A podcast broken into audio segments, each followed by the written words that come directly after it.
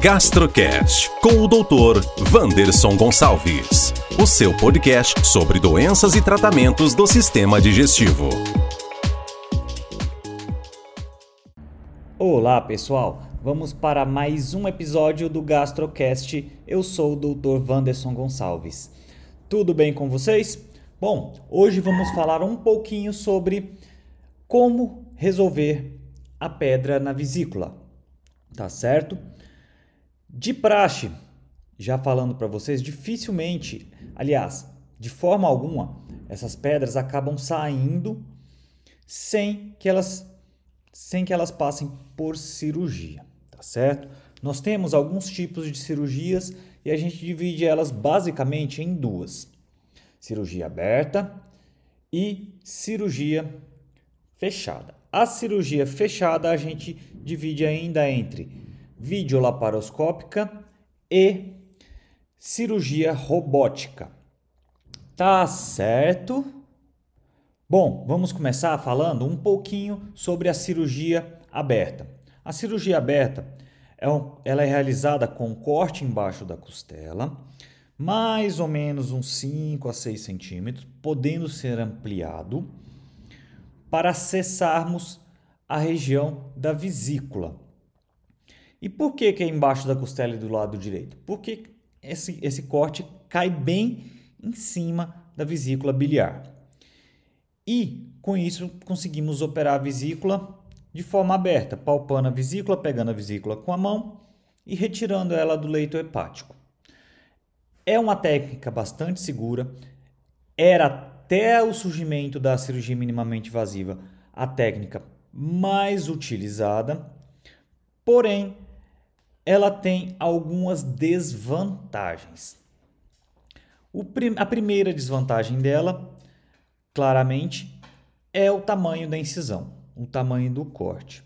É um corte maior, é um corte que provavelmente, na grande maioria das pessoas, gera mais dor e então demora mais na recuperação do paciente.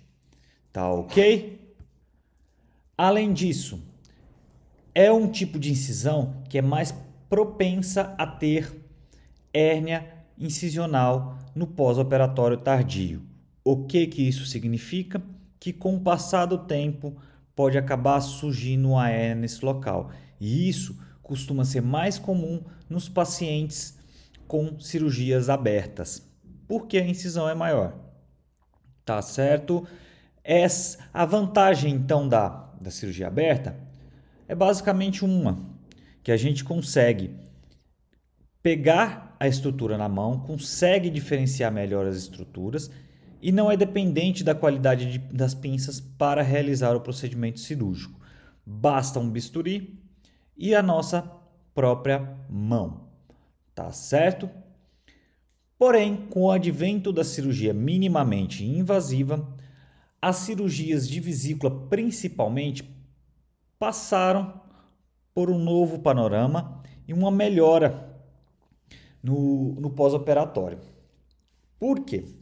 Nós fazemos dois cortes mais ou menos de 10 a 11 milímetros, um bem na região do estômago, outro no umbigo, e os outros dois do lado direito de 5 milímetros. Esses são os tamanhos suficientes para as pinças entrarem dentro da barriga do paciente para que a gente possa operar. Outra coisa que a gente faz para conseguir entrar com a câmera dentro da barriga, não dá para entrar com, com a barriga vazia. Então a gente insufla ar. Que ar é esse? Gás carbônico. Com isso a gente consegue aumentar o campo visual, enxergar as estruturas a vesícula biliar e os canais da bile, vasos, entre outras estruturas dentro da cavidade abdominal. Tá certo? Vantagens da cirurgia videolaparoscópica: incisões menores,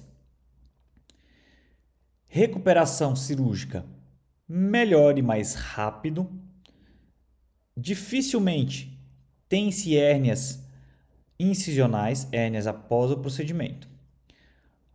Outra vantagem é que conseguimos com pinças delicadas, movimentos mais delicados e com isso evitamos lesões que possam ocorrer durante o procedimento cirúrgico. Desvantagens da cirurgia videolaparoscópica. Se a vesícula tiver muito inflamada, tiver com a parede muito dura, tiver muito ruim de pegar com as pinças, torna-se uma cirurgia mais difícil, porém não impossível. Nisso, precisamos ter um material mais robusto que consiga pegar essa parede da vesícula e com isso consigamos operar o paciente. Porém, se estiver muito complicado com anatomia distorcida, nesse caso precisamos geralmente abrir mão da videolaparoscopia e correr para cirurgia aberta, onde teremos mais tato com a estrutura e nisso realizar a cirurgia de forma mais segura. Dificilmente isso acontece, viu, gente? Dificilmente precisamos converter uma cirurgia da cirurgia videolaparoscópica para a cirurgia aberta. Na grande maioria das vezes, conseguimos operar a vesícula de forma adequada por videolaparoscopia, que hoje, inclusive, é a forma mais difundida em todo o Brasil e, no mundo. Outra outra opção que está ganhando o mercado, que está vindo de forma muito rápida, é a robótica. Os estudos mostram que entre a cirurgia videolaparoscópica e a cirurgia robótica, a colecistectomia, ou seja, a retirada da vesícula, a cirurgia da vesícula, ambas levam a um mesmo resultado de prognóstico, ou seja, os pacientes, ambos de uma quanto de outra, sairão bem da cirurgia com tempo de internação diminuído, com tempo de recuperação menor. Por que, que os estudos mostram isso? Porque as incisões são basicamente do mesmo tamanho e a forma de se operar a vesícula pela robótica é bem parecida com a da videolaparoscopia. Mas por que então a robótica é melhor do que a videolaparoscopia como um todo? Porque a robótica ela traz uma ergonomia melhor para o cirurgião. Além disso, as pinças e os movimentos no robô são em 3D, são nas três dimensões que a gente consegue operar. Na videolaparoscopia, a gente só consegue operar em 2D. A gente consegue fazer apenas dois lances de movimento. A gente não consegue rotacionar, por exemplo, a estrutura se for necessário. Na robótica, isso já é possível. Porém, não foi mostrada vantagens da robótica sobre a videolaparoscopia na cirurgia de vesícula. Em outras cirurgias, principalmente de próstata e de reto baixo e reto sigmoide, a robótica ganha de disparada. Tá certo, gente? Então, são esses três tipos de cirurgias necessárias e que são realizadas para pacientes com pedra na vesícula. 99% dos centros no Brasil, aliás, no Brasil não, desculpa, em São Paulo, dispõe da videolaparoscopia. Então, sempre daremos daremos preferência para a videolaparoscopia.